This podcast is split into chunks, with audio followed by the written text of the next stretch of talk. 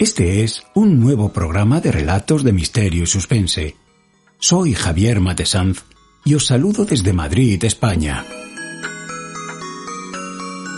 Antes de comenzar, dejadme que os haga llegar un mensaje publicitario de cómo haceros fans del programa y qué aporta ser fan. Atentos. Si te gustan los audiolibros y no te quieres perder ninguno de los que se publiquen en este podcast, apoya a relatos de misterio y suspense, y además de escuchar los audiolibros, escucharás programas con contenido exclusivo para fans. ¿A qué estás esperando? Pulsa apoyar, elige la cantidad que quieres aportar y podrás acceder a todos los contenidos de relatos de misterio y suspense. ¡Anímate!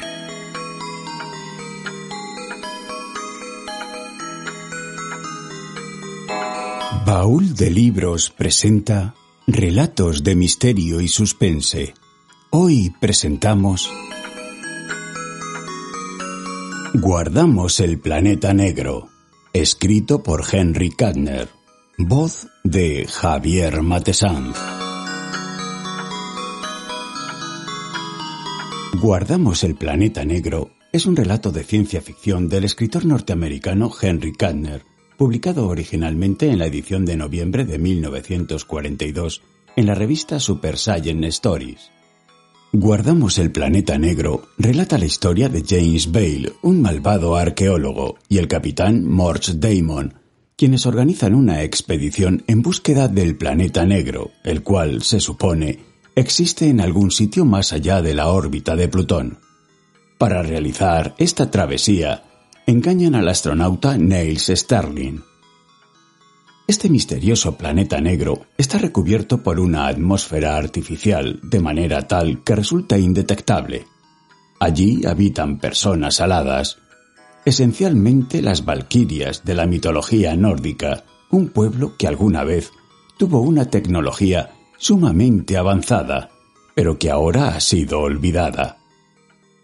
Este planeta negro, en algún momento de su historia, giró alrededor del Sol, pero sus habitantes lo movieron como un barco para escapar de una guerra hasta que finalmente se estacionó cerca de Plutón. Guardamos el planeta negro de Henry Kadner combina algunos clichés de la ciencia ficción con motivos mitológicos, lo cual lo vuelve una pieza realmente interesante para los amantes del género. ¿Estáis preparados para pasar un rato de miedo? Ajustaos los auriculares, subid el volumen, poneos cómodos. Comienza el relato.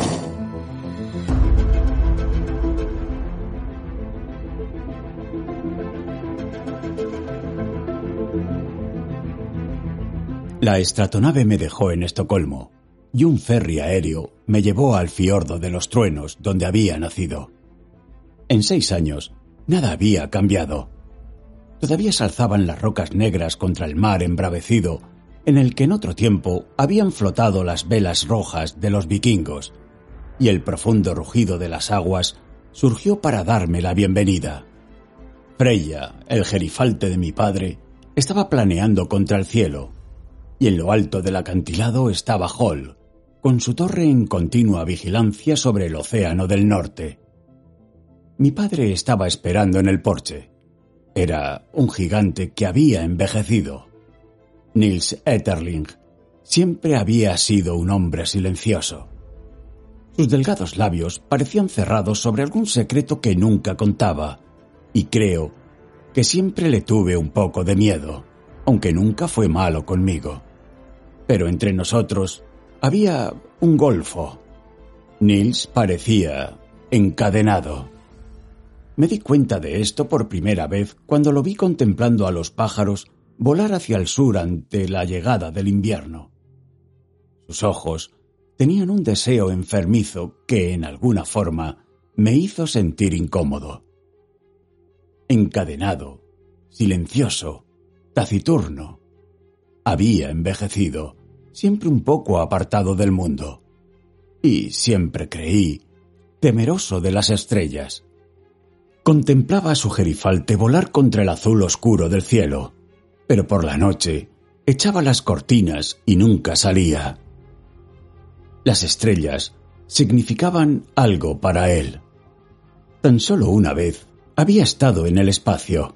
Nunca volvió a aventurarse de nuevo más allá de la atmósfera.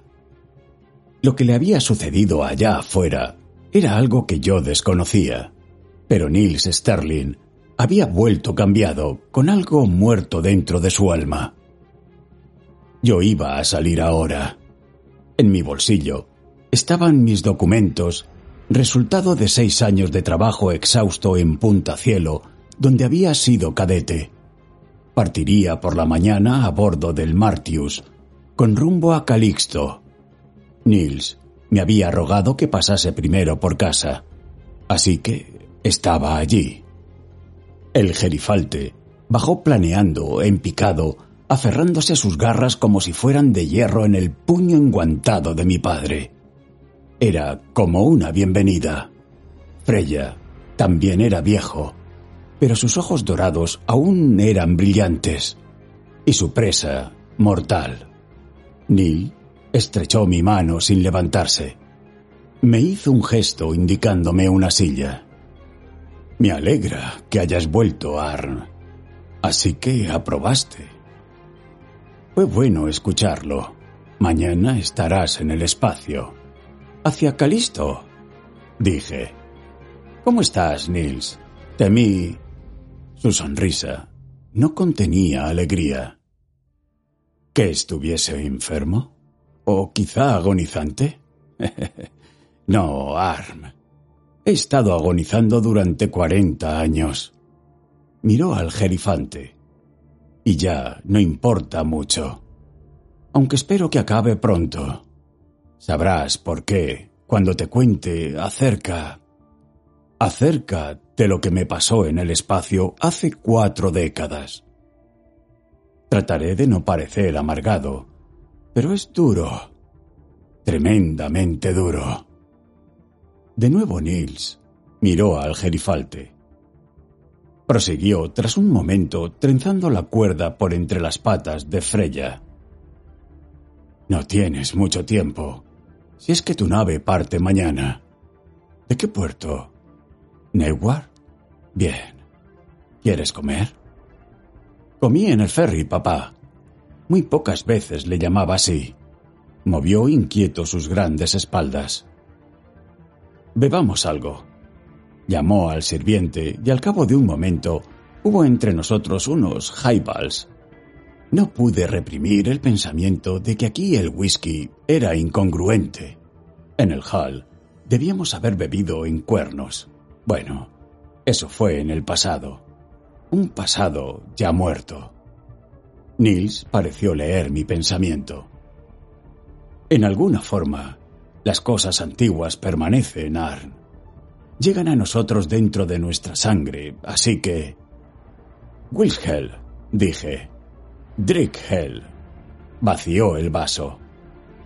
Nudos de músculos se golpearon en los extremos de sus mandíbulas. Con un movimiento repentino y furioso, lanzó al gerifalte, deslizando el cordón por sus patas. Freya se alzó en el aire con un grito estridente y chillón. El instinto de volar está en nuestra raza, dijo Nils. De ser libres, de luchar y de volar. En los días antiguos nos convertimos en vikingos a causa de esto. Leif el afortunado navegó hasta Groenlandia. Nuestros navíos fueron más allá de las islas del estaño hasta Roma y Bizancio.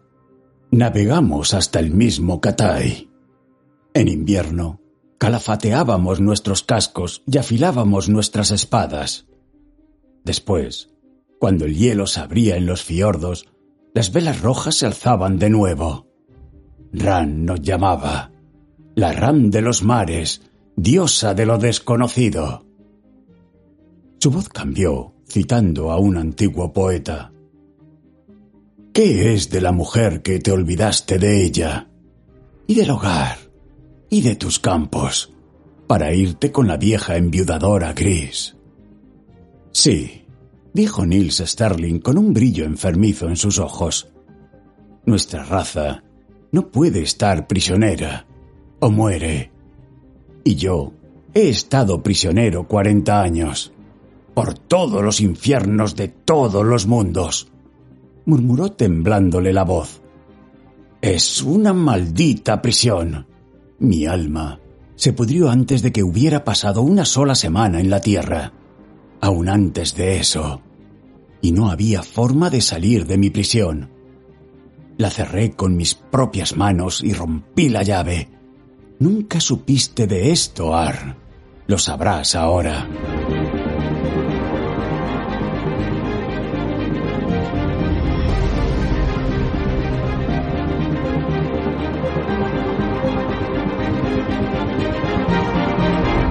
Me lo contó mientras la lenta noche caía y la aurora boreal llameaba y se agitaba como lanzas de luz en el cielo polar.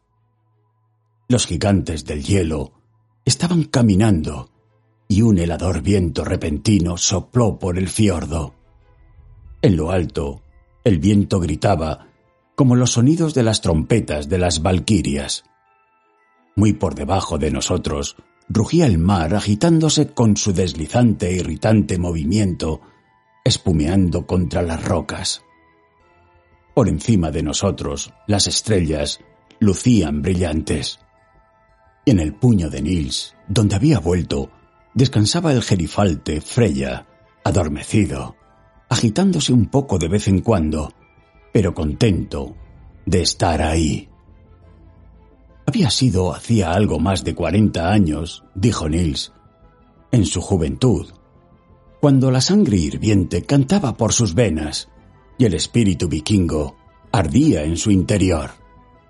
Los mares habían sido domados. La forma de vida de sus antepasados ya no le estaba permitida, pero había nuevas fronteras abiertas. Los golfos entre las estrellas contenían misterios, y Nils se enroló como un marino de primera clase en una nave espacial un herrumbroso carguero que efectuaba el gran círculo de las rutas comerciales, de la Tierra a Venus y girando de nuevo hacia afuera a los principales planetas. La vida lo endureció tras unos pocos años. Y en Polo Norte Marte, en un tugurio donde expendían Sata, se encontró con el capitán Morse Damon, veterano de la guerra de los asteroides. Damon le habló a Nils de las Valquirias, las guardianas del planeta negro. Era duro y enjuto y grisáceo como una roca desgastada por el tiempo. Y su mirada oscura no contenía color. Sorbiendo sata aguada, contempló a Nils Sterling fijándose en el chaquetón de cuero sintético gastado en los puños y en los codos y en las roídas correas de sus sandalias elásticas. ¿Conoce mi nombre? Seguro, dijo Sterling. Veo los noticieros, pero no lo han mencionado desde hace algún tiempo. No, no desde que terminó la guerra de los asteroides. El pacto que hicieron me dejó sin trabajo. Tenía una fuerza guerrillera combatiendo a lo largo del cinturón. En un año más, yo habría sido capaz de alterar el equilibrio. Damon se alzó de hombros. No sirvo para otra cosa, más que para luchar. Me quedé con una nave, me lo debían, la Vulcan. Es una buena nave, bien hecha y rápida, pero no puedo usarla a menos que firme un contrato con las grandes compañías.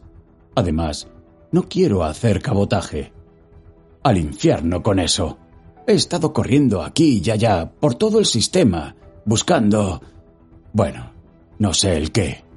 Intenté una o dos veces prospectar minerales, pero explotar los lotes y sudar por unas pocas toneladas de mineral es aburrido.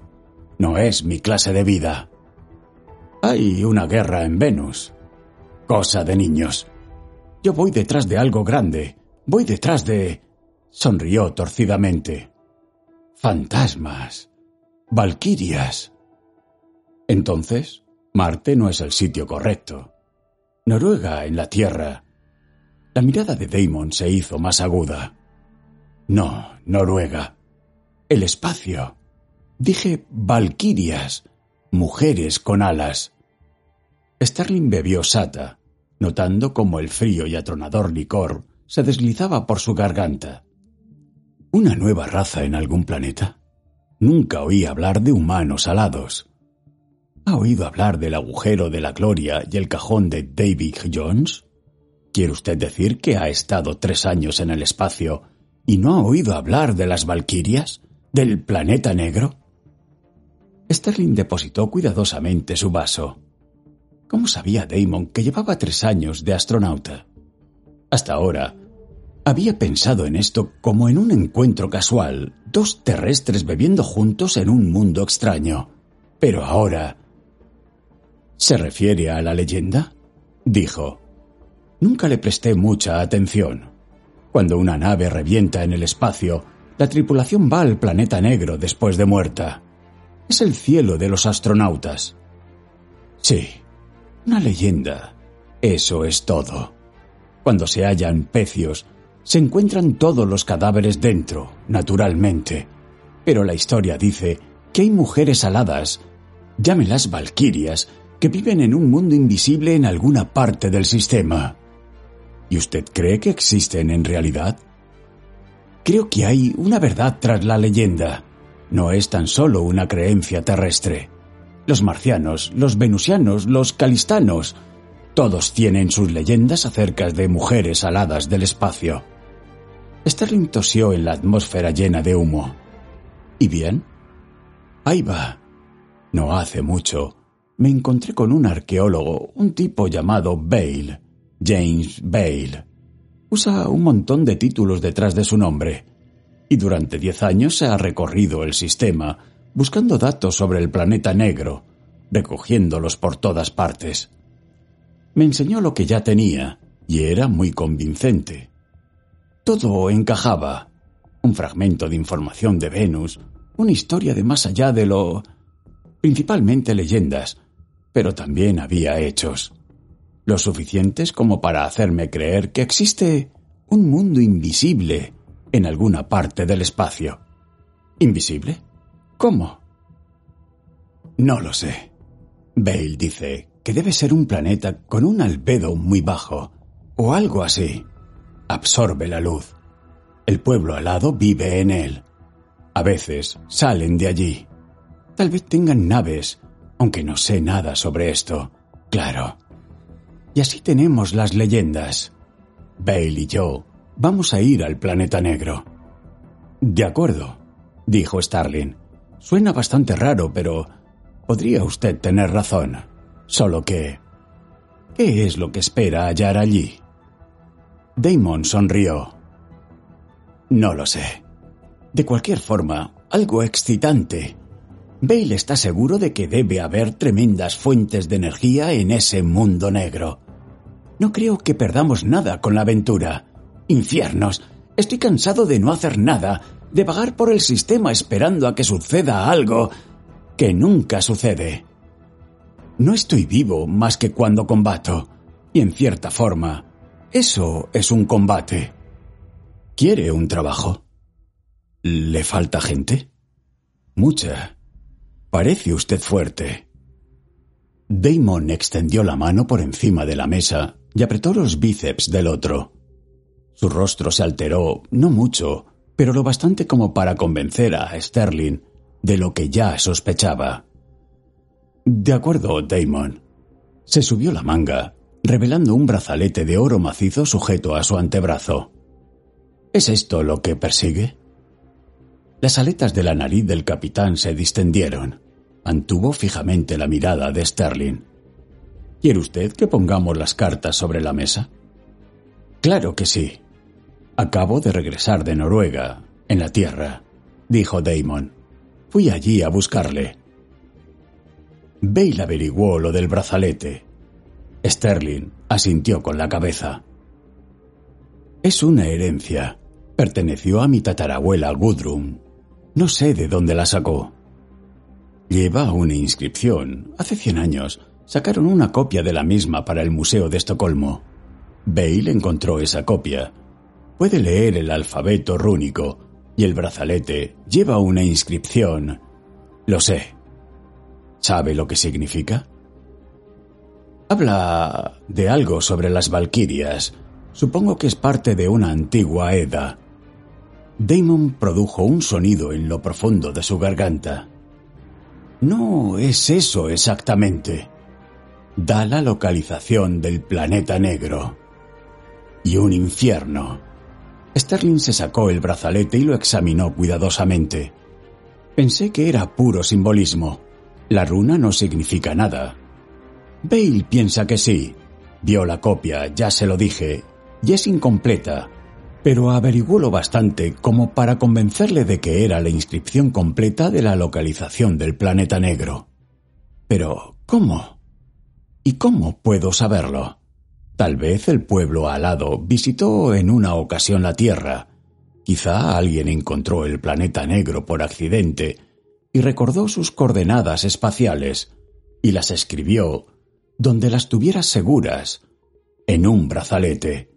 En alguna parte su tatarabuela lo obtuvo. Sterling contempló el aro dorado. No lo creo.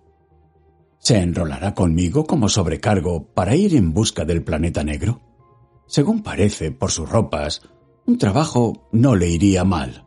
Seguro que no. Pero un trabajo como ese... De cualquier modo, hable con Bale. Le convencerá. Sterling hizo una mueca. Lo dudo. No obstante, supongo que no tengo nada que perder. Miró de nuevo el brazalete. De acuerdo, le veré. Damon se levantó, echando unas monedas en la machacada mesa de aleación metálica. Sterling acabó su sata consciente de que la traicionera destilación marciana estaba afectándole. El sata actuaba así. Le daba a uno una engañosa claridad fría que escondía su potencia. Los marcianos, con su diferente metabolismo, podían tomarlo, pero era peligroso para los terrestres. Y ahora era doblemente peligroso para Sterling. Caminó junto a Damon a lo largo de la curvada calle alzándose sobre él los adornados y aparentemente frágiles edificios del Polo Norte Marte, aquellos que no estaban en ruinas. Era posible erigir altas torres en Marte, dada la escasa gravedad, pero los frecuentes terremotos que agitaban el viejo planeta derrumbaban a menudo esos edificios convirtiéndolos en ruinas. Cerca del puerto aeroespacial esperaba un hombre, delgado, parecido a un enano de un cuento de hadas y con un rostro magro y anguloso. Estaba atusándose un desmañado bigote y temblando por el frío en su delgada ropa blanca. Me han tenido esperando mucho tiempo, dijo quejándose, y su voz era un gemido agudo. Estoy casi helado, maldita sea. ¿Es ese Sterling? Sterling, Bale. Tiene el brazalete. Los dedos de Bale volaron hacia su boca y sopló sobre ellos. ¡Cielos! Eso es un descanso. Hemos estado buscándole por todo el sistema, amigo. Hace una semana nos enteramos de que había embarcado desde Io para Polo Norte Marte. Así que vinimos hacia aquí a toda velocidad para esperarle. Supongo que el capitán le ha hablado del planeta negro. Sterling se sentía algo enfermo en aquel aire helado. Tuvo un momento de duda, preguntándose si Damon habría drogado sus bebidas.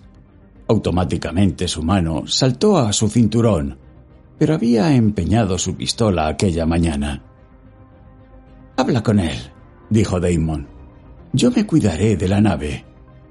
Desapareció en las sombras. Bale miró hacia arriba al nórdico. ¿Le importaría dejarme ver el brazalete? Eh, gracias. Miró miópicamente el aro de oro. Las dos lunas daban escasa luz y Bale sacó una pequeña linterna. Su respiración silbó. Santos cielos, señor Sterling. No puede usted tener ni idea de lo que esto significa para mí. Ya sabe que la copia del Museo de Estocolmo es incompleta. Algunas de las runas son ilegibles pero esto... ¿Dice dónde se puede encontrar ese mundo negro? Estoy algo borracho, pero Todo ese cuento me suena a cosa de locos. Bale parpadeó. No hay duda, no hay duda. Las leyendas acerca del Valle de los Reyes en Egipto parecían cosa de locos hasta que finalmente fueron descubiertas las tumbas.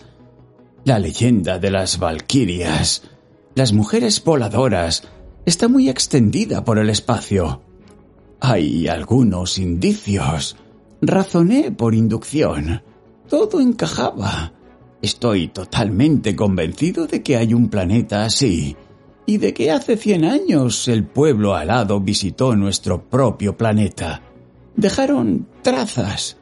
Quizá hayan muerto ya, pero sus artefactos permanecen. ¿Sí? Cogí esto en Venus. Lo habían encontrado flotando libremente en el espacio. ¿Qué es lo que ve en ello? Bale rebuscó en sus bolsillos y sacó un trozo de hueso y una pequeña varilla del grosor de un lápiz. Sterling los examinó con un asombrado interés.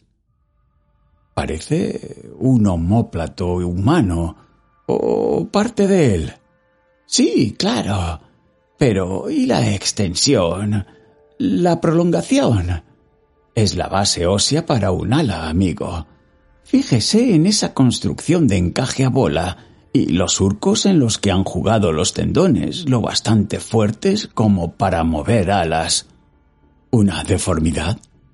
Ningún científico estaría de acuerdo con usted, dijo secamente Bale, colocándose de nuevo el hueso en el bolsillo. Mire la varilla. Sterling no le parecía extraer ningún significado. ¿Es un arma? Actualmente es un arma sin energía. La desmonté. Está basada en un principio totalmente distinto a todo lo que conocemos. Quizá funcione por emisión de cuantos atómicos. No lo sé, pero espero averiguarlo. Y tan solo hay un lugar en el que pueda hacerlo. El nórdico se frotó el mentón. Así que la clave está en mi brazalete. Y quieren que me una a ustedes, ¿no? Andamos faltos de gente. Hay dificultades. Bale se estremeció de nuevo, mirando hacia el oscuro espacio puerto. Soy un hombre pobre y cuesta mucho dinero el aparejar una nave. Creí que Damon tenía una, la Vulcan. Antes de que Bale pudiera responder, se oyó desde la oscuridad un débil silbido. El científico contuvo el aliento. De acuerdo, dijo. Venga. Tomó del brazo a Sterling y lo urgió para que fuera hacia el campo. Allí se alzaba una nave, brillando con un apagado reflejo plateado a la luz de las dos lunas. Recortado contra la portezuela de entrada, estaba Damon agitando un brazo. Bale dijo, Apúrese, con voz recortada y echó a correr.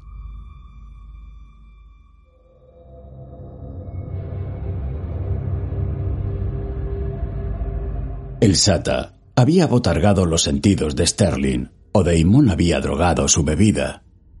Notaba que algo no iba bien, pero una pesada y lánguida losa yacía sobre su mente, haciendo que el pensar necesitase de un tolerable esfuerzo.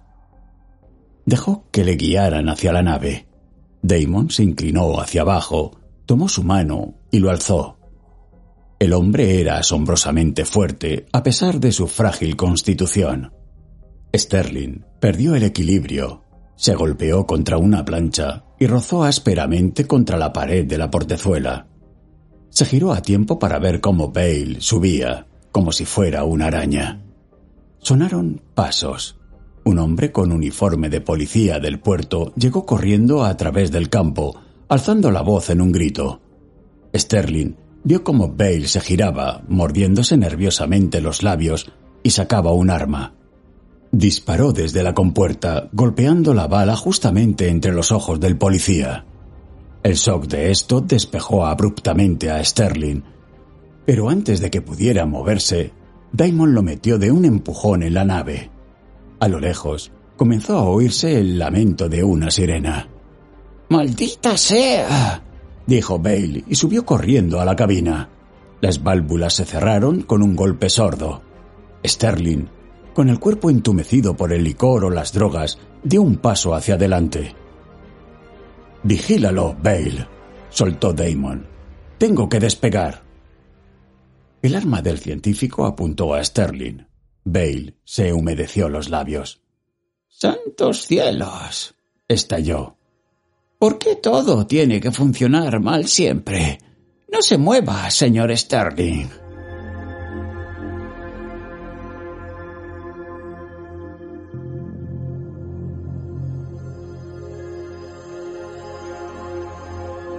Damon se había acomodado en el sillón de control.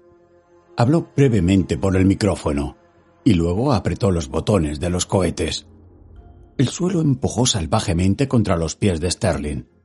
Bale se alzó y agarró una anilla de sujeción. Agárrese, ordenó. Así está bien. No tenemos tiempo para salir por una órbita suave. Nos perseguirán. Nos persiguen dijo secamente Damon. Sterling miró el visor. Polo Norte Marte estaba cayendo hacia abajo y la nave patrullera se estaba elevando con un estallido de rojo fuego de cohetes. El suelo se agitó turbadoramente mientras Damon jugaba con los controles. Obviamente, esta no es un ave, capitán, dijo Sterling. Naturalmente que no, cortó Bale. Pero teníamos que obtener una. Nos vigilan los puertos aeroespaciales, así que Damon contrató a una docena de vagabundos y los armó. Eran lo bastante como para ocuparse del retén de tripulación, así que... Así que mataron a la tripulación. Y lo he entendido. Sin girarse, Damon dijo, Correcto. Llevamos una tripulación de ineptos borrachines que no distinguen un cohete de una válvula de escape. Usted nos irá de perilla, Sterling pues usted es un marino de primera. La nave se agitó violentamente. Las planchas estaban al rojo vivo por la fricción con la atmósfera, y ahora el visor resultaba inservible. Pero era necesaria la aceleración para obtener la velocidad de escape. El casco, como bien sabía Sterling, era lo suficientemente resistente. No corrían peligro por la fricción. El verdadero peligro estaba en el patrullero. Es una nave rápida, gruñó Damon. Una vez estemos fuera de la atmósfera de atracción, estaremos a salvo. Nadie nos podrá alcanzar. Ahora... Dio más energía. El brillo rojo en el visor se fue apagando. Habían atravesado la atmósfera. El patrullero era visible, con puntitos de luz llameando desde sus costados. Bale hizo una mueca. Torpedos magnéticos, ¿no? Vamos, vamos a morir. Damon, ¿teníamos que correr estos riesgos? Entonces ocurrió. El Vulcan pareció detenerse a medio camino, atravesando todo su casco una chirriante y agitadora vibración. Sterling sintió como el suelo caía a sus pies. Fue aplastado contra la pared, quedando sin aliento en una exhalación agonizante. Vio cómo Bale colgaba todavía de la anilla, saltando y balanceando su cuerpo como un títere de sus cuerdas. Damon fue golpeado contra el tablero de instrumentos. Se semirguió, echando sangre por la cara herida. Sin embargo, aún estaba vivo. Sus dedos se dirigieron a los botones. Bale estaba gritando. ¡Torpedo! ¡El aire! Damon lo maldijo con voz espesa, ininteligible. Se limpió la sangre de los ojos y miró por el visor. Bajo sus rápidas manos, la nave saltó de nuevo, fintó y corrió hacia adelante como un galgo desatado. Ahora parecía más rápida. ¿Hay escapes? preguntó tranquilamente Damon. Bale seguía agarrándose a la anilla, con los ojos cerrados y el rostro grisáceo. Sterling Dudó un momento y luego hizo un recorrido por la cabina de mando, escuchando en las puertas y las válvulas en busca de cualquier silbido que traicionase un escape de aire. Pruebe con un cigarro, dijo Damon. ¿Tiene uno? Tenga. Le tendió un paquete manchado de sangre. Sterling contempló cómo el humo salía en volutas de su nariz. La única corriente de aire era la producida por el sistema de ventilación. así que todo iba bien. Hizo una pequeña seña con la cabeza. Los negros ojos de Damon parecían como el hielo. He estado tratando de entrar en contacto con la tripulación. Estaban en la Amura. No he obtenido respuesta. ¿Qué le parecería si se pusiese un traje estanco y fuera a ver qué pasa? De acuerdo, dijo Starling. Se dirigió a un armario y sacó un traje espacial reglamentario, introduciéndose en él con la facilidad dada por la práctica. ¿Qué hay del patrullero? Lo estamos dejando atrás. Bale se deslizó hasta quedar sentado en el suelo sosteniendo la pistola con ambas manos. Estaba rezando en murmullos, pero se interrumpió para murmurar. Sáquese los cohetes, señor Sterling. No deseamos que nos abandone. El nórdico apretó los labios, pero una mirada al cañón del arma, apuntando directamente contra su corazón, le hizo asentir con una sardónica resignación. Se sacó el arnés de los cohetes y lo dejó caer al suelo. Salió a través de la compuerta del casco, accionando Bale los mandos.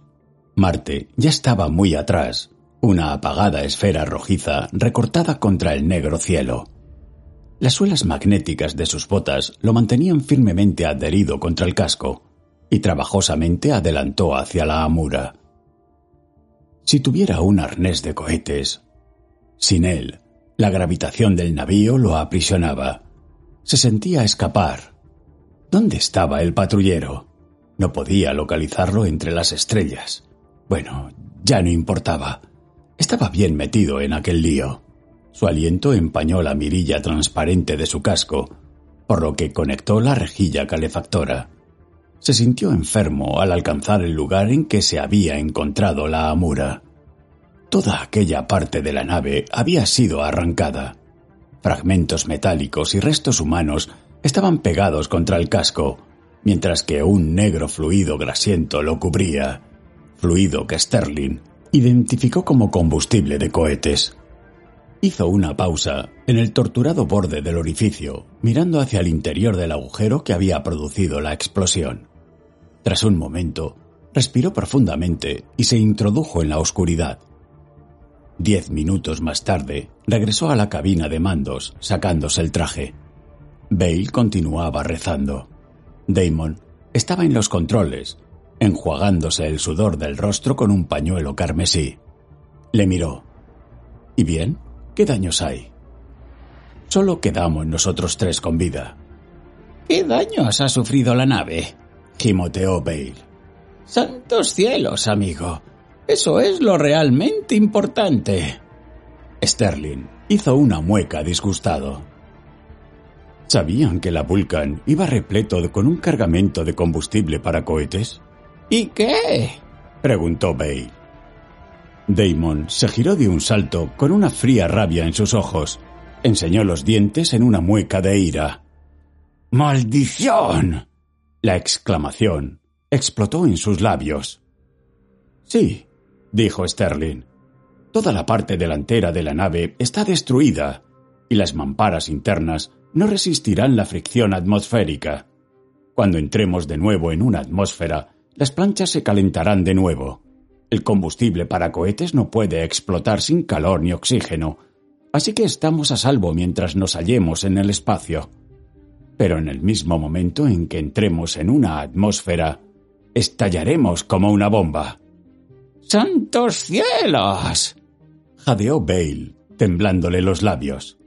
Damon, tenemos que deshacernos de todo ese combustible. El capitán dio un bufido. ¿En el espacio? No podemos. La gravedad de la nave volvería a metérnoslo. Entonces, tenemos que buscar un planeta sin atmósfera y descargarlo allí. Damon señaló el visor. El patrullero está siguiéndonos. Vamos más rápidos, pero nos dará alcance en el mismo momento en que disminuyamos la velocidad. No, no, tenemos que seguir hasta que lo perdamos de vista. Después de eso... Sí, Supongo que eso es lo mejor. Entonces nos dirigimos hacia afuera. Es la ruta más segura. Iremos hacia Plutón. Sterling encendió un cigarrillo. Están ustedes atrapados. No pueden esquivar el patrullero. ¿por qué no se dan por vencidos y lanzan una humareda blanca? Bale negó con la cabeza. No podemos hacerlo. Una vez lleguemos a Planeta Negro estaremos seguros. Mejor será así, dijo Damon. Tan solo para que se sientan mejor les diré que el Vulcan no sirve ya para nada. Los tubos han sido alcanzados. Podemos realizar un aterrizaje de emergencia con las escafandras, pero no podremos elevarnos de nuevo. ¿Sigues creyendo que encontraremos astronaves en ese planeta negro? Sí, seguro que sí. El pueblo alado visitó la Tierra al igual que otros planetas en el pasado. Naturalmente, corremos un riesgo, pero... Es un riesgo que tenemos que afrontar. Damon miró sardónicamente a Sterling. ¿Quiere un arma? ¿Eh? Venga. El capitán le lanzó una automática de aire comprimido. No sé qué es lo que encontraremos en el planeta negro, pero pueden surgir complicaciones. En cualquier caso, no tendría ningún significado que usase ese arma contra nosotros. ¿O es que cree que la patrulla iba a tragarse el que lo habíamos raptado? Lentamente Sterling se enfundó el arma. Supongo que no. Pero está usted corriendo un riesgo. No lo creo. Repartiremos con usted todo lo que encontremos en el planeta negro. Según Bale, eso será mucho dinero suficiente para sobornar a la ley. Intente algún truco y lo mejor que podrá esperar es un juicio de la patrulla con todas las cartas en contra de usted. Infierno, guarde la pistola. Terminó encogiéndose de hombros. No es usted ningún tonto. Seguirá el juego. Sí, dijo Sterling. Creo que no tengo elección. Damon rió para sí. Mutilada, Rota, convertida en una mortífera bomba de tiempo, la Vulcan atronaba por la eterna noche del vacío. El cinturón de asteroides quedaba atrás con su parpadeante danza de luces de los pequeños mundos. El inmenso Júpiter se hacía cada vez más grande, un globo color perla con una herida escarlata abierta en su superficie. Luego Júpiter se fue achicando y desapareció. Saturno y su anillo se hallaban al otro lado del sistema, pero Urano los contemplaba en la pantalla del visor. Se hallaba ya fuera de la zona de vida. Hacía demasiado frío y estaban demasiado lejos del Sol para que aquí la vida existiese excepto bajo condiciones artificiales. Aquí y allí, en heladas lunas, se veían algunos escasos domos espaciales, las avanzadillas de solitarios pioneros. Pero no había demasiados. Urano era la frontera, la barrera invisible más allá de la cual no era aconsejable aventurarse. El mortal vacío de las soledades interestelares había extendido sus dedos de tremendo frío y tocado los mundos que giraban demasiado lejos del sol. Estaban malditos. Allí habían sido halladas piedras de ciudades arruinadas, artefactos tan antiguos que ninguna remota raza humana podía haber fabricado las heladas marcas del espacio y el tiempo, pulsando en ritmos de eónica duración, habían subido hasta enterrarlos, y luego habían retrocedido un poco. Nunca había estado tan lejos. En las largas semanas a bordo del Vulcan, se produjo un cambio en Nils Sterling, una herencia de su sangre que se abrió camino hacia la superficie y trajo todo el misticismo latente de su raza. Estaba sondeando mares desconocidos, tal y como habían hecho sus antepasados, y algo que se encontraba en lo profundo de su ser, atávico y potente, se despertó a la vida. Hay una leyenda que dice que a los astronautas se les hielan sus almas en el primer viaje. Sterling tan solo había estado lejos de la Tierra por pocos años, pero esos años habían sido mortíferos. Los viajes planetarios eran tareas agotadoras y abrumadoras para los hombres que van en las naves.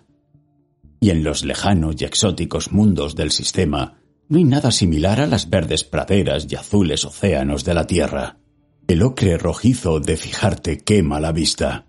Las nieblas de irritante color amarillo de Venus se le meten a uno en los poros.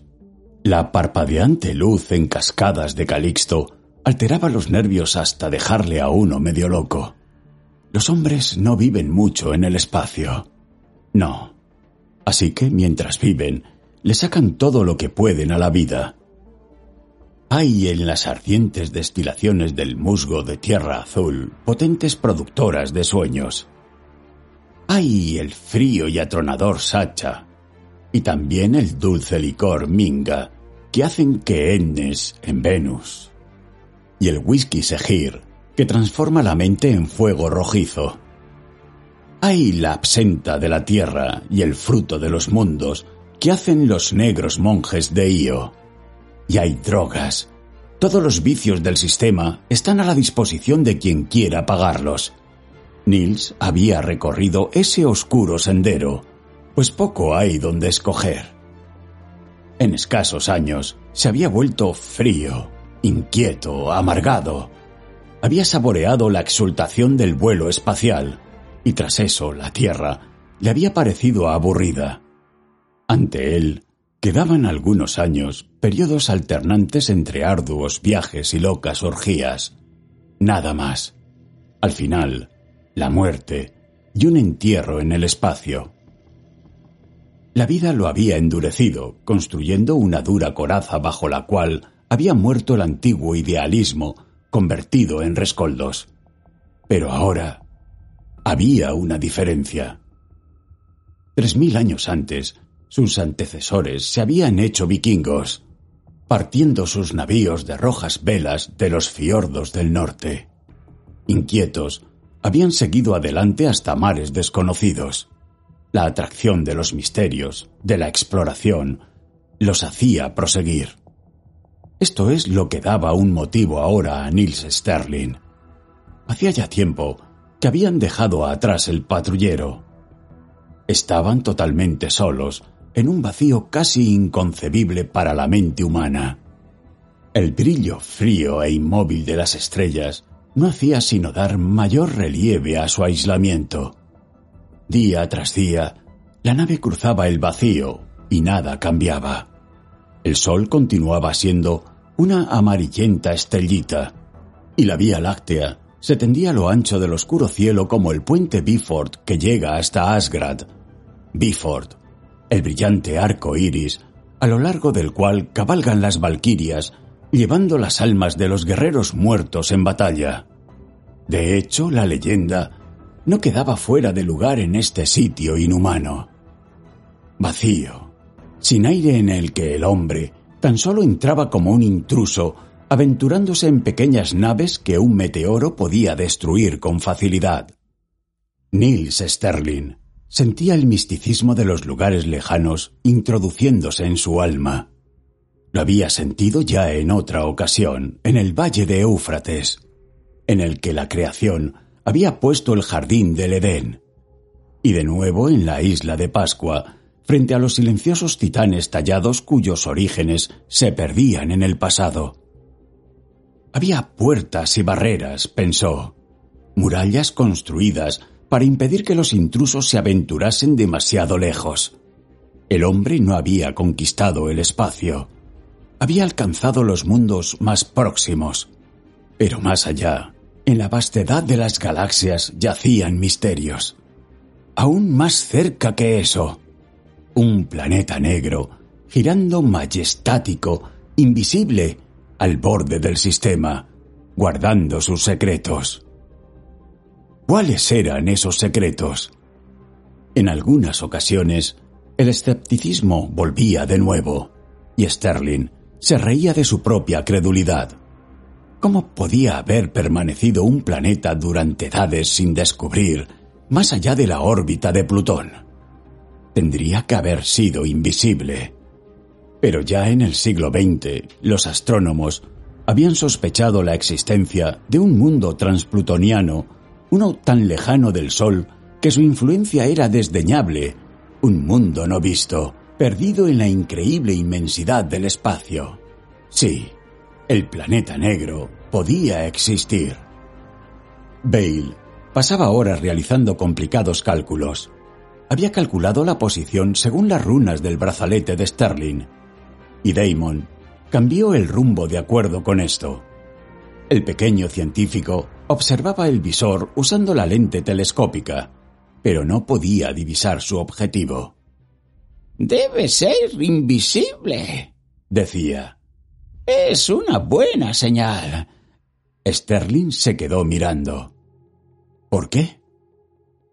En el plano natural, no hay duda que normalmente sea invisible, al menos de tamaño planetario.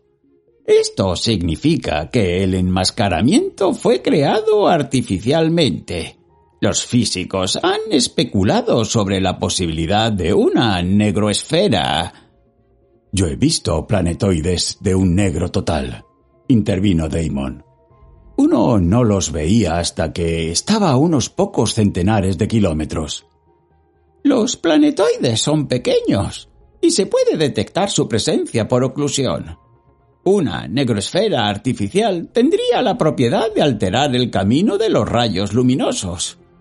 Ya saben que las estrellas enanas pueden atraer hacia ellas la luz. Una negroesfera podría alterar su camino alrededor del planeta. El mundo no ocultaría ninguna estrella tras su masa.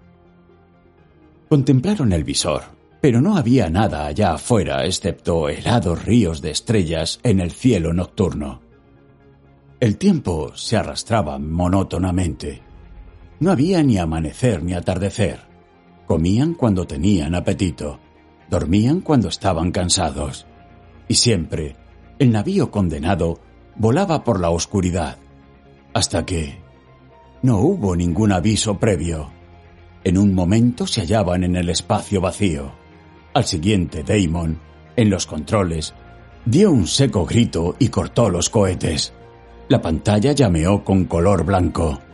Una campana comenzó a zumbar en tono agudo. ¿Qué pasa? Bale se apresuró a llegar hasta donde estaba Damon, inclinándose sobre el hombro del capitán. Contuvo el aliento.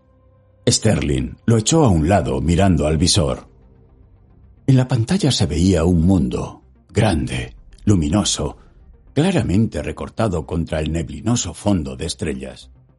Había surgido de la nada, pero no era negro brillaba con una fría y móvil radiación. A través de él se movían mareas de luz viviente.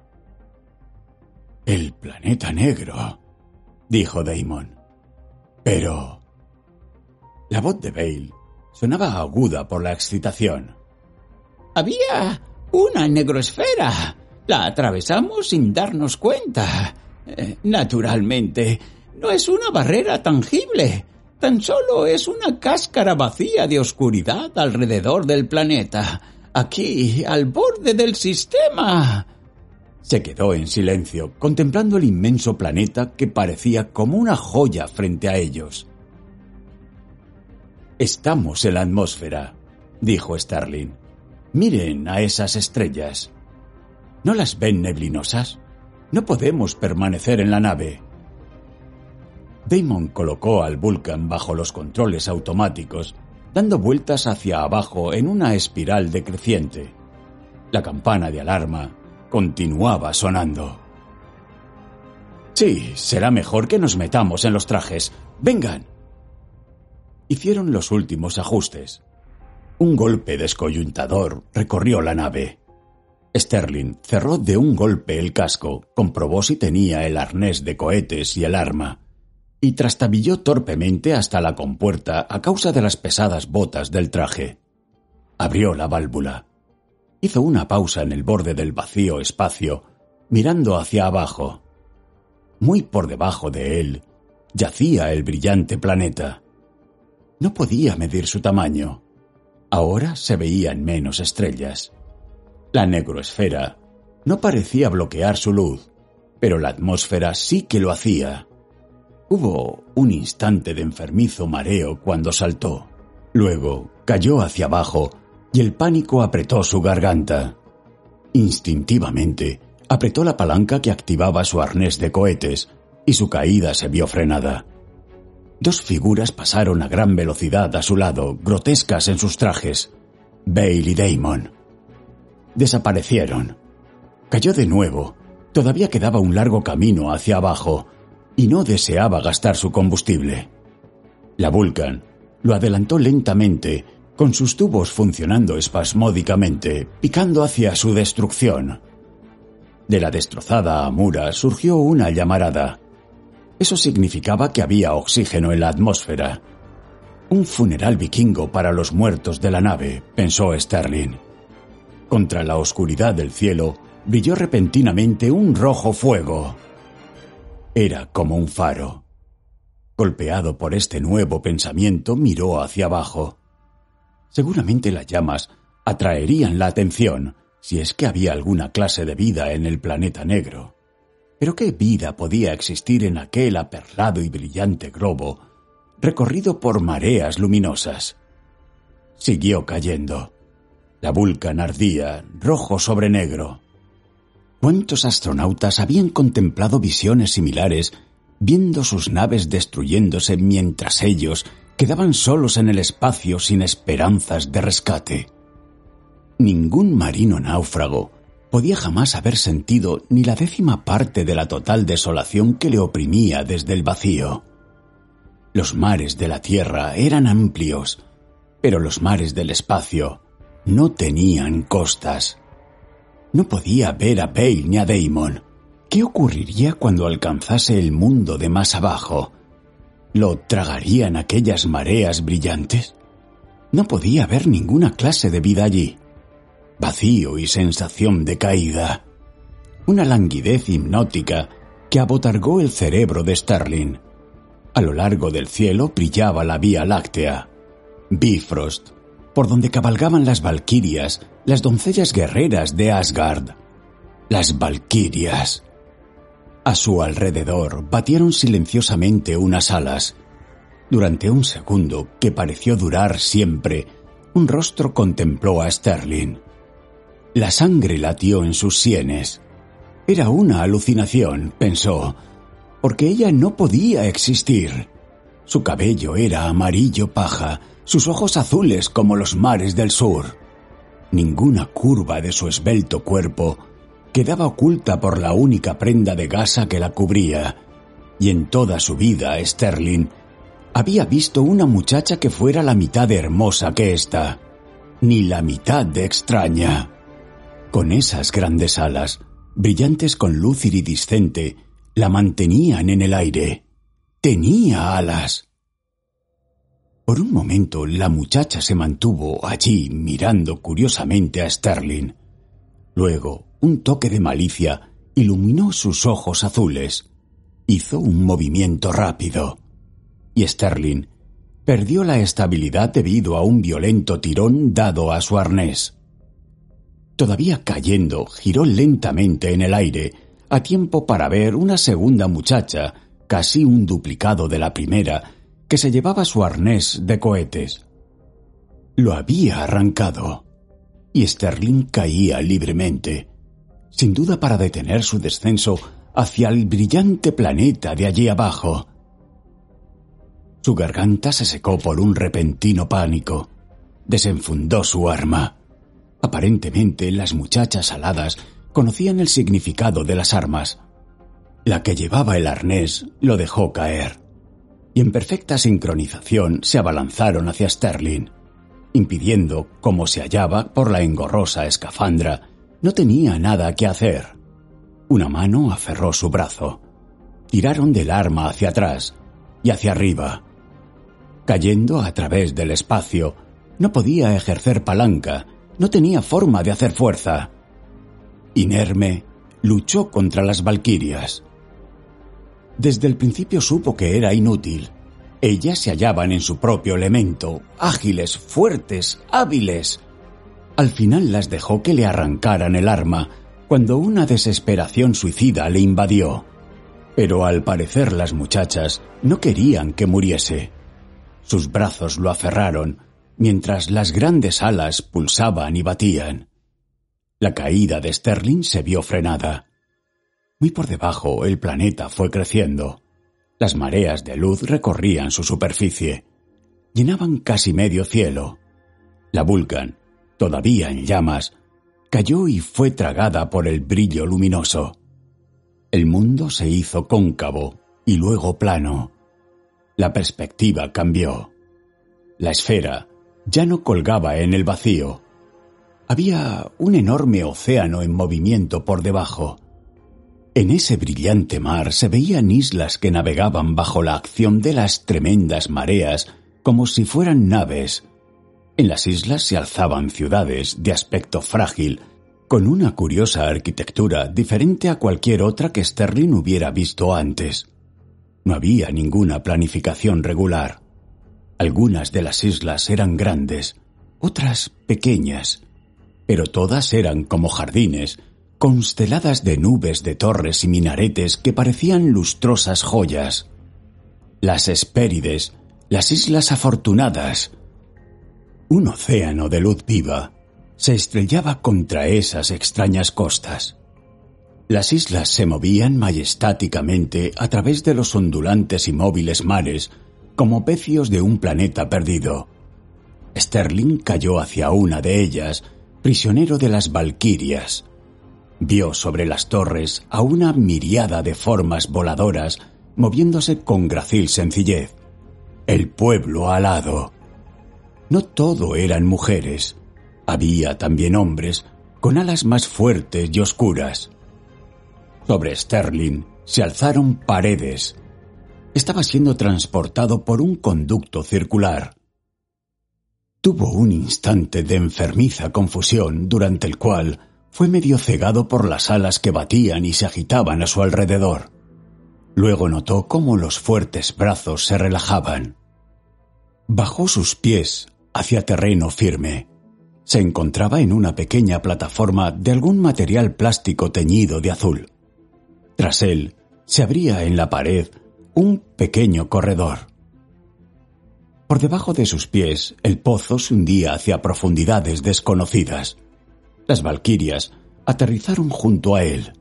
Notó graciles dedos que trasteaban en su casco. La visera se abrió. El aire del nuevo mundo se precipitó en sus pulmones.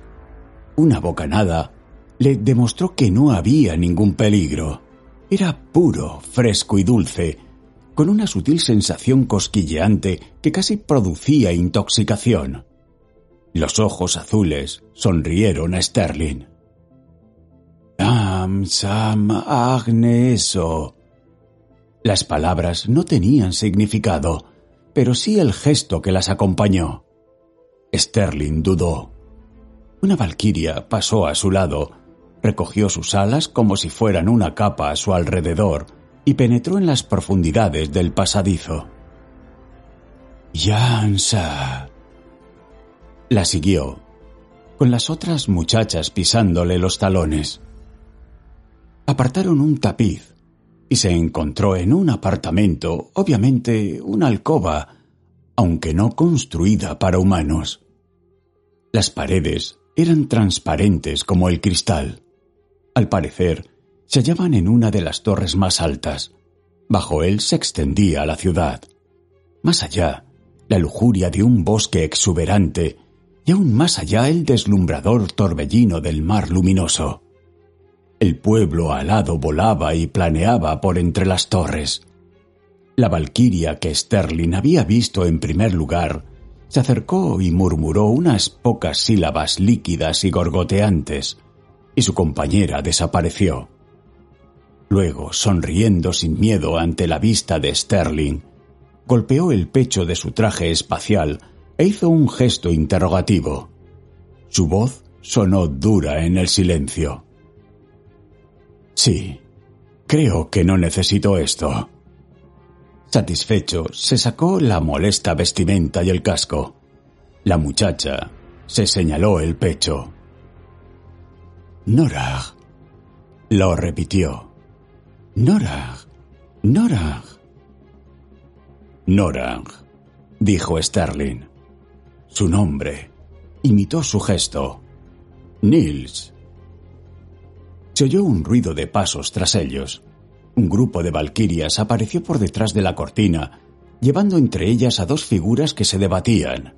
Bale y Damon. Se detuvieron al ver a Sterling. Damon abrió su casco. ¿Qué es esto? ¿También le cogieron su arma? Tómenlo con calma, dijo Sterling. Son amistosas. El que estemos aún con vida lo prueba. Damon gruñó y comenzó a sacarse el traje. Bale, moviendo silenciosamente sus labios, hizo lo mismo. Las valquirias se echaron hacia atrás como esperando. Norag, dijo Sterling indeciso. La muchacha sonrió. Vanalsa y Nio. Señaló a la puerta. Una valquiria entró llevando una gran bandeja llena de frutas, desconocidas para los terrestres. Nora cogió un globo escarlata y le dio un bocado, ofreciéndoselo luego a Starling. El sabor era extraño, pero ácidamente placentero. Daimon gruñó, se sentó en el suelo y comenzó a comer. Bale se mostró más dubitativo, olisqueando cada fruto cuidadosamente antes de comerlo, pero pronto los tres hombres se estuvieron atiborrando. Era una comida muy apetecible después de las raciones espaciales. Casi no se dieron cuenta cuando las valquirias se fueron marchando. Tan solo se quedó Norag. Tocó la esfera roja que Sterling estaba comiendo y dijo: Car, Car, Car, Norag. Con la boca llena, Bale espetó. Un buen signo. Se están tomando la molestia de enseñarnos su lenguaje. ¡Santos cielos! Todavía no puedo acabármelo de creer. Toda una raza de gente voladora. Cars, Nils, Car. El tiempo no existía en el mundo de las Valquirias. Las islas flotantes erraban con los mares brillantes, llevadas por una corriente incesante que giraba alrededor del mundo. Lo que era aquel extraño mar era algo que nunca pudo averiguar Sterling.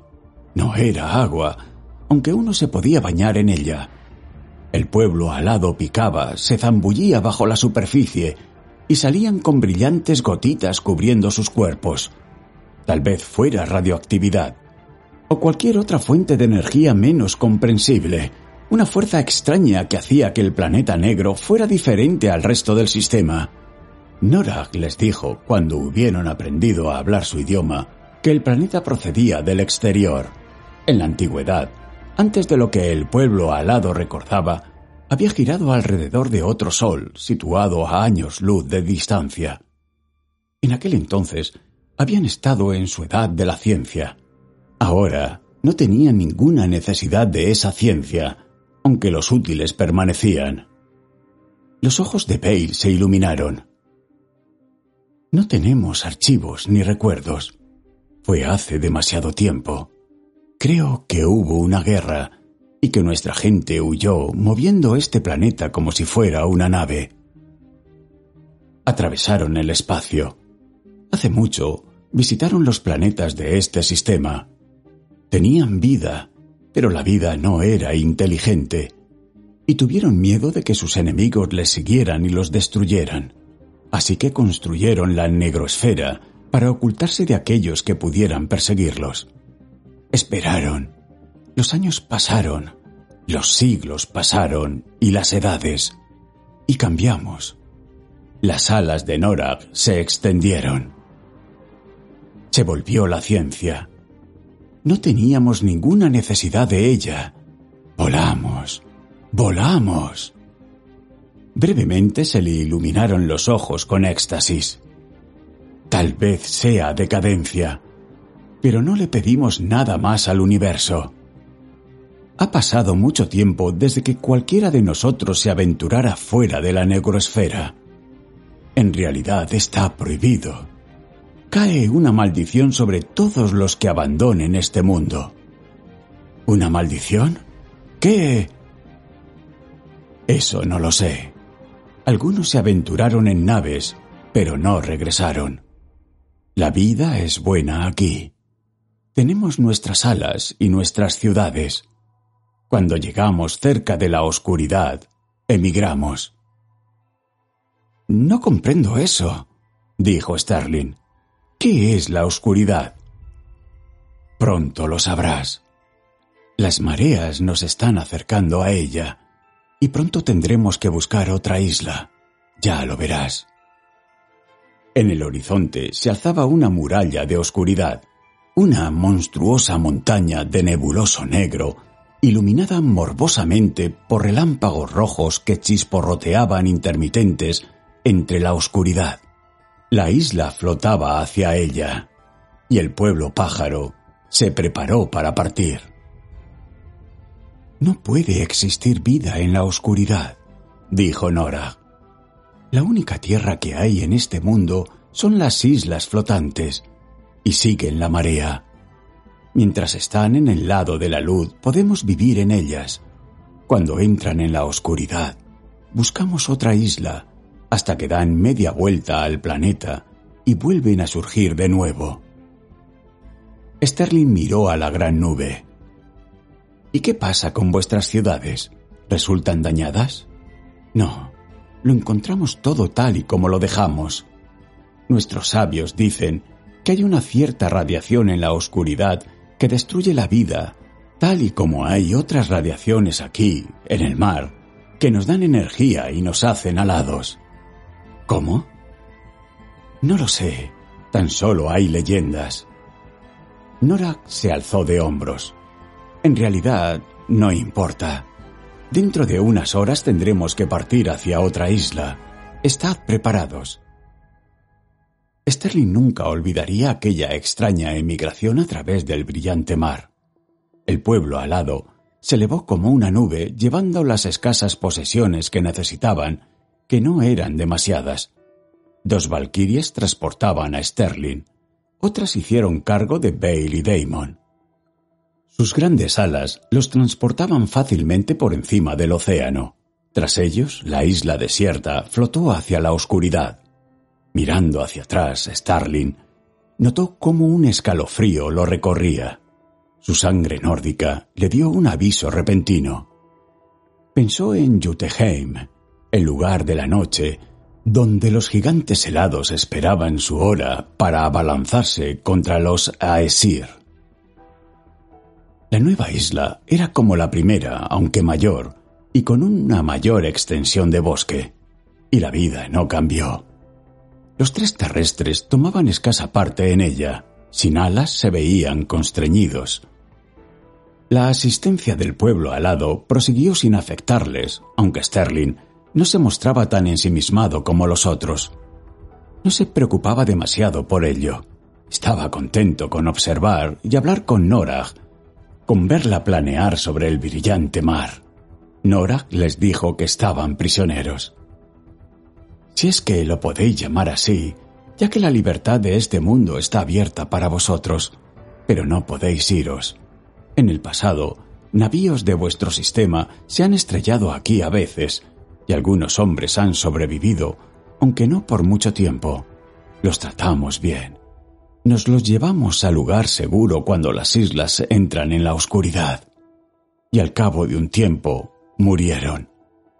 Vosotros también permaneceréis aquí. ¿Por qué? preguntó Damon. Porque traeréis al resto de vuestra gente aquí. Somos felices. Hemos pasado la edad de la ciencia y ya no la necesitamos. Estamos perfectamente adaptados a nuestro hábitat. Pero aquí hay grandes fuentes de energía y vuestra raza desearía esta energía. Nuestro planeta quedaría arruinado para nosotros. Tomaríais nuestras islas para construir enormes y horribles máquinas. Ni siquiera podríamos luchar, pues hemos olvidado cómo. Deben tener algunas armas, dijo Bale. Tal vez, pero no las necesitamos. Hemos escondido nuestro mundo. Lo guardamos contra los intrusos. Esta es nuestra mayor seguridad. No podemos luchar ni lo deseamos. Hace edades que todo esto murió en nuestra raza, poco después de que nuestra ciencia alcanzase su cenit y se detuviese allí. Todo lo que necesitamos está al alcance de nuestra mano sin un mayor esfuerzo por nuestra parte. Pero las máquinas, persistió Bale, necesitan reparaciones, ¿no? No se estropean nunca. Norak encogió sus brillantes alas. Son tan simples que un niño podría repararlas. Ese fue el último interés que demostraron nuestros científicos, o al menos eso es lo que dice la leyenda. Trabajaron hasta que ya no hubo ninguna necesidad de seguir inventando, y entonces trabajaron para simplificar. Aún uno de vosotros, que nunca ha visto una máquina de hacer comida o un telar no yai, lo podría reparar en unos pocos minutos si se estropease. No, ya no tenemos ninguna necesidad de armas o inventos o cualquier otra cosa excepto volar. Sus grandes alas se alzaron sobre su cuerpo y temblaron un poco. Me cansa el estar quieta y el hablar, aunque sea contigo, Nils. Volveré. Se zambulló desde la torre y desapareció en la fría y perlada luz. Entonces, tienen naves espaciales aquí, dijo Bale. Su voz sonaba ansiosa. Esto es obvio. Honorak no se hubiera molestado en decirnos que éramos prisioneros y podremos hacerlas volar si es que las encontramos. Me pregunto dónde. Las encontraremos, dijo Damon. Entonces ocurrió lo increíble. Desde hacía mucho tiempo, Sterling había estado consciente de una curiosa sensación centrada en sus homóplatos, pero no se dio cuenta de su significado hasta el día en que, desnudo hasta la cintura, se estaba afeitando ante un espejo improvisado. Damon dijo algo con voz sorprendida. ¿Eh? Sterling se cortó la mejilla. ¿Qué sucede? En lugar de responderle, Damon llamó a Bale. El científico llegó desde la habitación adjunta frotándose los ojos. Mira la espalda de Sterling, le dijo el capitán. ¿Crees? Bale contuvo su respiración. ¡Santos cielos! No se dé la vuelta, amigo. Déjeme ver. ¿Qué pasa? Sterling atisbaba frente al espejo. Algo está creciendo de sus homóplatos. ¡Que me coman los diablos! murmuró Damon. No puede ser. Norang. La gracil figura de la muchacha apareció sobre el balcón. ¿Petanga? Oh saltó suavemente al suelo y corrió hacia adelante. Estate quieto, Nils. Notó cómo su fría mano tocaba su espalda. Una extraña y cosquilleante sensación estaba agitándose en el interior de Sterling. Aun antes de que Nora hablase, comenzó a sospechar la verdad. Alas, dijo. Sí, así es como crecen.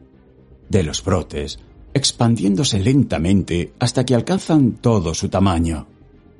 Damon se había quitado la camisa y estaba frente al espejo. Qué raro, murmuró. Y no los tengo yo. ¿Y tú, Bale? El científico parpadeó. Claro que no. No tengo ninguna de esas características recisivas en mis genes. Ni tú tampoco. Sterling le miró. ¿Qué quieres decir? La respuesta es obvia, ¿no? Me había preguntado la forma en que el brazalete con su runa sobre el planeta negro había llegado a sus manos. ¿No había pertenecido a su tatarabuela? A Gudrun, sí, pero...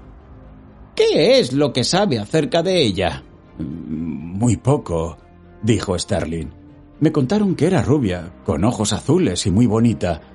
Había alguna clase de misterio a su alrededor.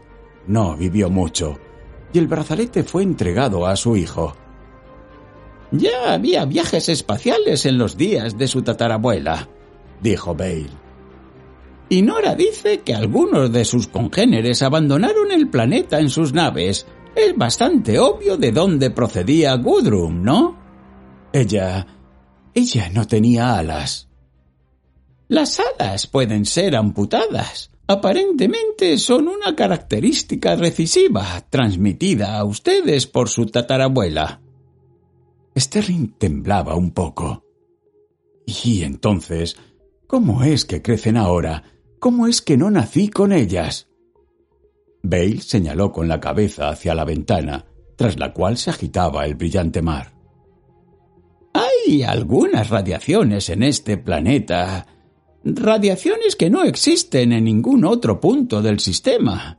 Usted nació con brotes de alas en la espalda, pero necesitaban el ambiente adecuado para desarrollarse. Esa radiación especial existe aquí. Si nunca hubiera venido a este planeta, nunca le hubieran crecido las alas. Norag sonrió feliz a Sterling. Pronto podrás volar, Nils. Te enseñaré cómo. Fue como recobrar la vista después de haber sido ciego de nacimiento. El vuelo abrió ante Neil Sterling panoramas que nunca había contemplado. Aprendió con sorprendente facilidad. Después de que las alas hubieron alcanzado todo su desarrollo, los músculos también se fueron haciendo más fuertes. Nunca olvidaría su primer vuelo. No fue largo, pero la sensación de completa y absoluta libertad, la abrupta y fácil retención de su caída, hizo que la sangre hirviera en sus venas. El vuelo era una borrachera mental. Su fuerza era mayor que la de cualquier licor que Sterling hubiera jamás probado. Y Norag le enseñó, tal y como le había prometido. Ahora comprendía la intoxicación que sentía el pueblo alado. La humanidad terrestre había abandonado a Sterling. Ahora era un miembro más del pueblo alado. El vuelo era su herencia, la tremenda y excitante delicia de la absoluta libertad, no atada por las dimensiones. La isla flotaba inexorablemente hacia la oscuridad. Ya era tiempo de otra emigración. El pueblo alado se alzó y se marchó en busca de un nuevo hogar.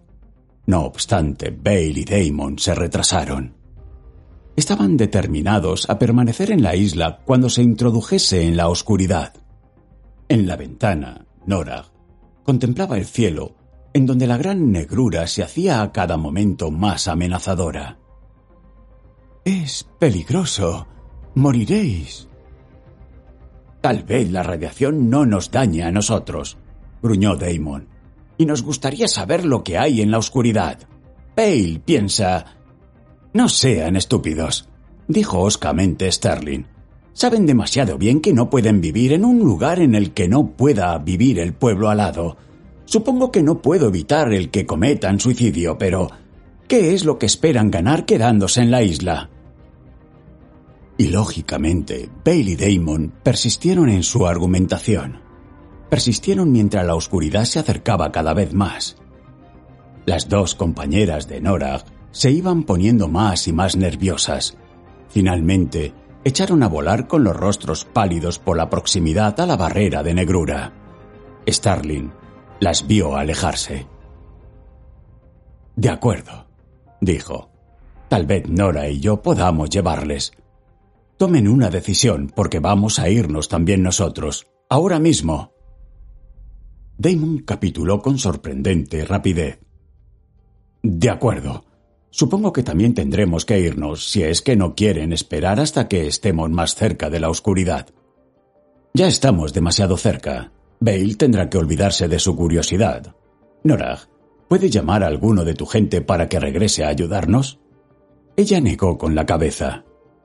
Están demasiado lejos. No se quedan en una isla cuando se acerca demasiado la oscuridad pero podré llevar fácilmente al hombre pequeño. De acuerdo. Súbase a mi espalda, Damon.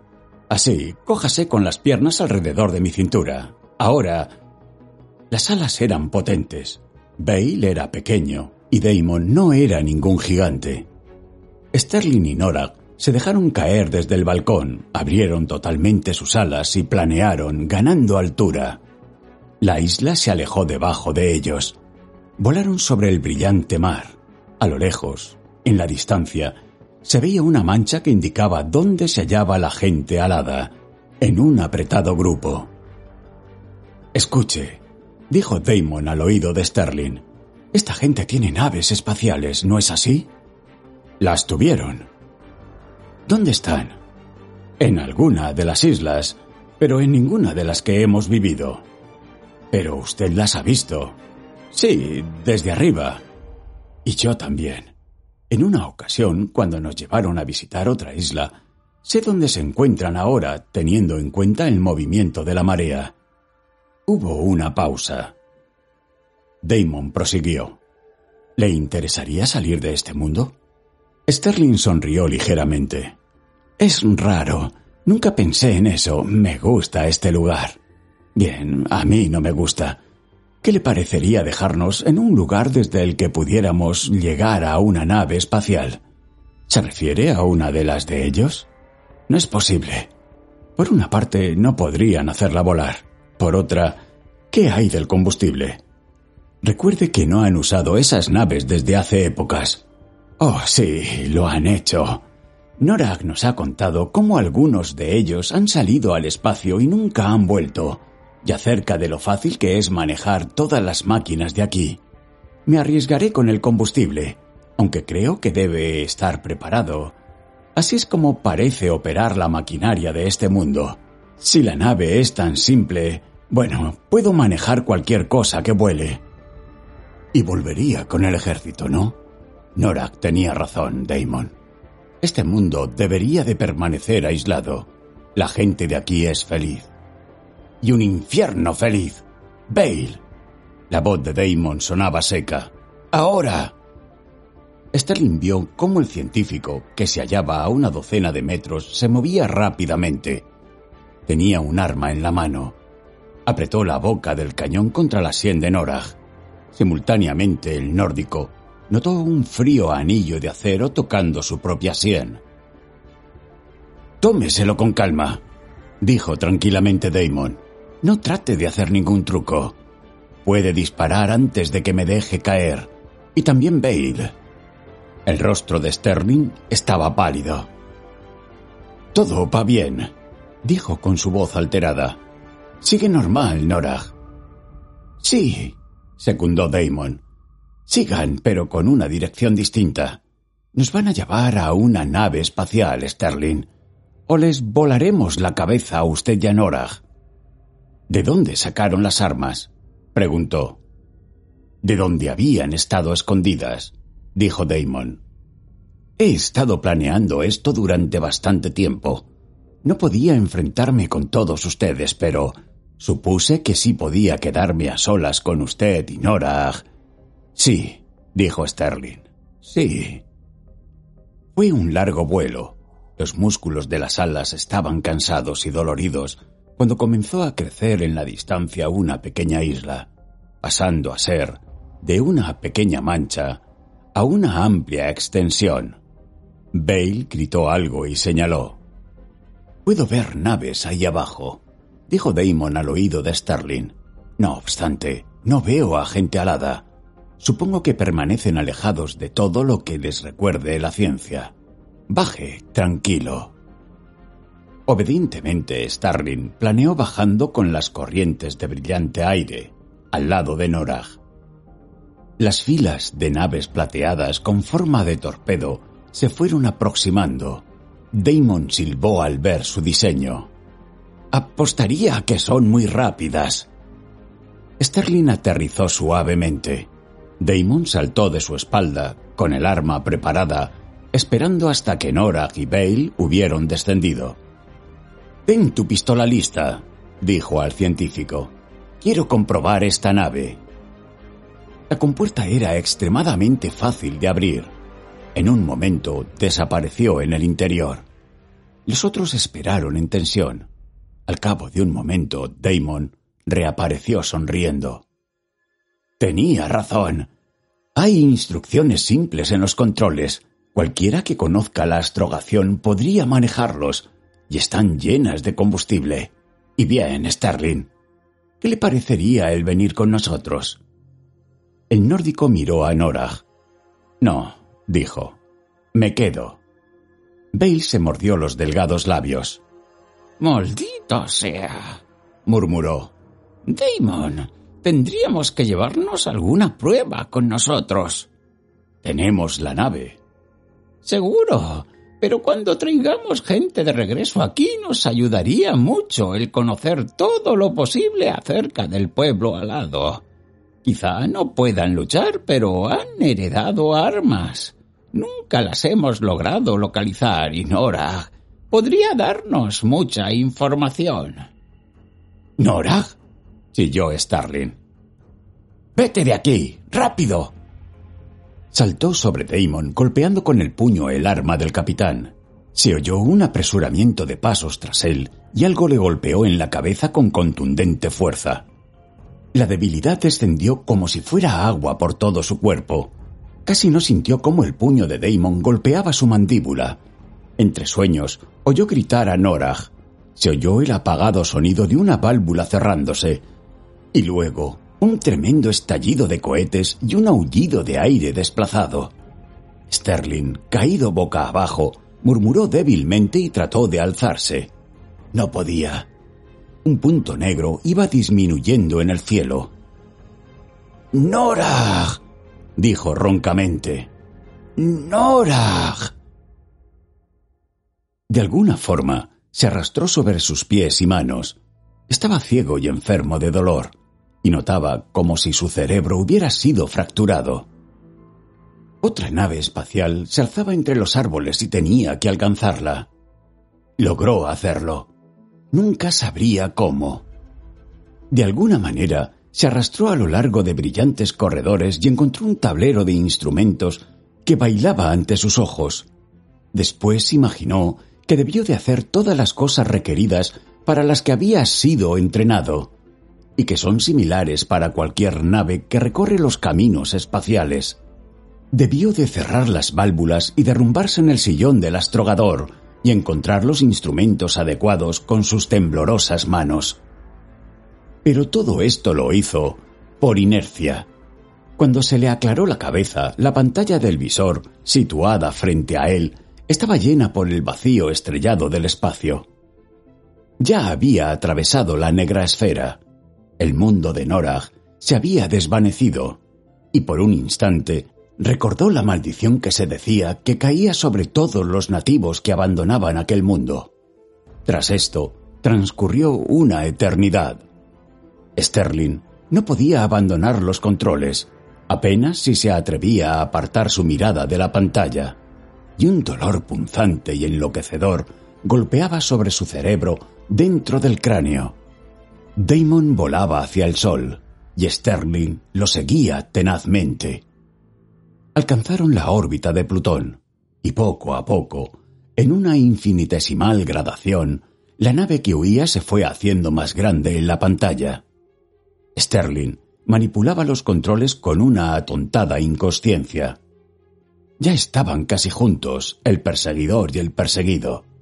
Y ahora, ahora, con un impacto sorprendentemente ligero, hizo chocar su nave contra la de Damon, y sin detenerse a ver los resultados se giró hacia el armario del que colgaban las escafandras. Fue mientras estaba enfundando el traje cuando por primera vez se dio cuenta de lo que le habían sucedido a sus alas. Los grandes miembros brillantes que lo habían transportado sobre los centelleantes mares del mundo de Norag habían perdido su color. Colgaban flácidos. En el vacío, se propulsó de un golpe hacia la otra nave. No se dirigió a la compuerta de entrada. Damon debía estar esperando que hiciera esto. Por el contrario, Sterling se acercó aferrándose con las manos al casco hacia una compuerta de emergencia situada a proa. La abrió. Bale lo estaba esperando.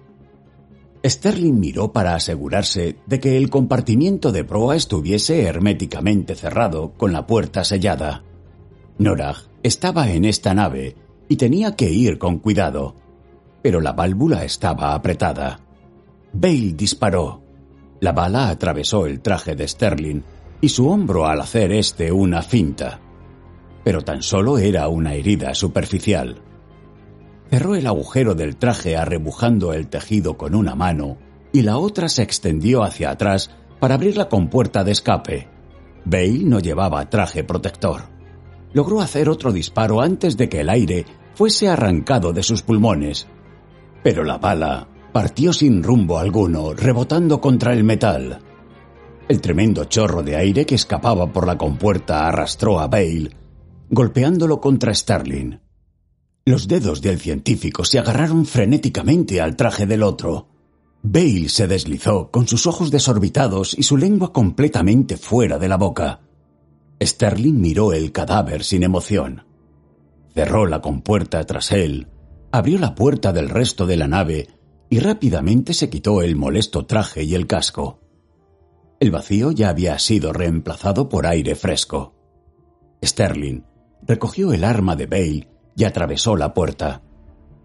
Cuatro pasos lo llevaron a otra puerta. La abrió. Estaba frente a Damon. En un rincón de la cabina de mandos yacía Norah, atada. Sus alas estaban marchitas. Damon disparó. La bala golpeó a Sterling en alguna parte. Dio un paso hacia adelante. Nora estaba llorando, muy silenciosamente, como un niño dolorido. Váyase, susurró Damon. Quédese donde está, le. Avanzó el arma, contrayendo el dedo sobre el gatillo. Sterling lanzó su propia arma contra el rostro del otro mientras saltaba. Su mano derecha encontró la muñeca de la mano armada de Damon. Su izquierda se aferró a los apretados músculos del cuello. Nora estaba llorando amargamente, sin esperanzas. Lo maté, dijo mi padre, con mis propias manos, pero solo murió una vez. Las olas golpeaban bajo nosotros en el fiordo de los truenos. El cielo se había ido aclarando. Freya, el gerifalte, encapuchado y dormido, se agitó en el hombro de Nils Sterling. Miré al oscuro mar.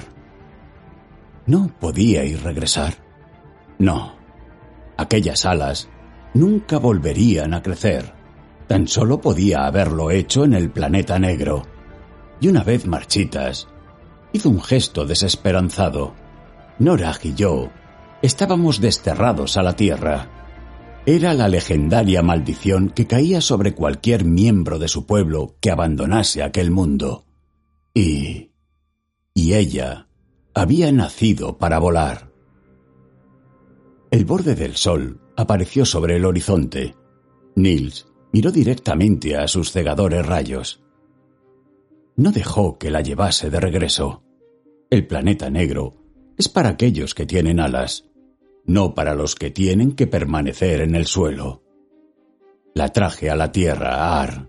La traje aquí. Murió cuando tú naciste. Apenas si pasó un año.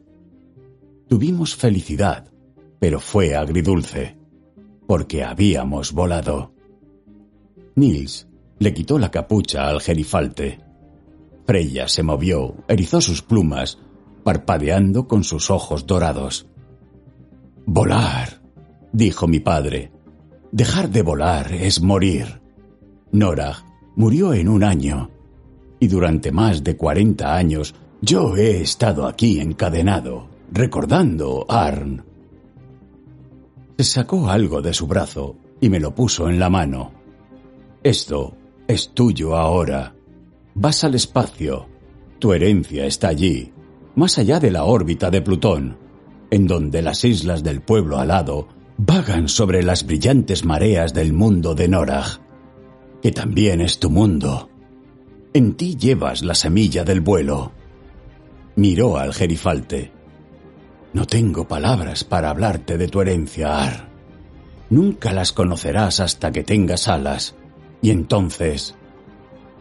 Nils Sterling se alzó, echando a volar al gerifalte. Freya chilló estruendosamente. Sus alas batieron el aire. Voló en círculos, se alzó subiendo sobre los vientos. La mirada de mi padre se clavó en mí mientras deslizaba el brazalete dorado en mi brazo. Se derrumbó de nuevo en la silla, como si estuviera exhausto. Eso es todo, supongo, dijo cansinamente. Ya es tiempo de que te vayas. Y te diré adiós. Lo dejé allí. No me vio marchar. En un determinado momento me giré, ya muy lejos por el sendero sobre el fiordo de los truenos, y vi que Nils Starling no se había movido. Estaba mirando hacia arriba, a Freya, que planeaba en el azul. La siguiente vez que miré, El borde del farallón ocultaba el hall. Y todo lo que podía ver era el vacío cielo y el gerifalte volando en círculos en él sobre sus espléndidas alas.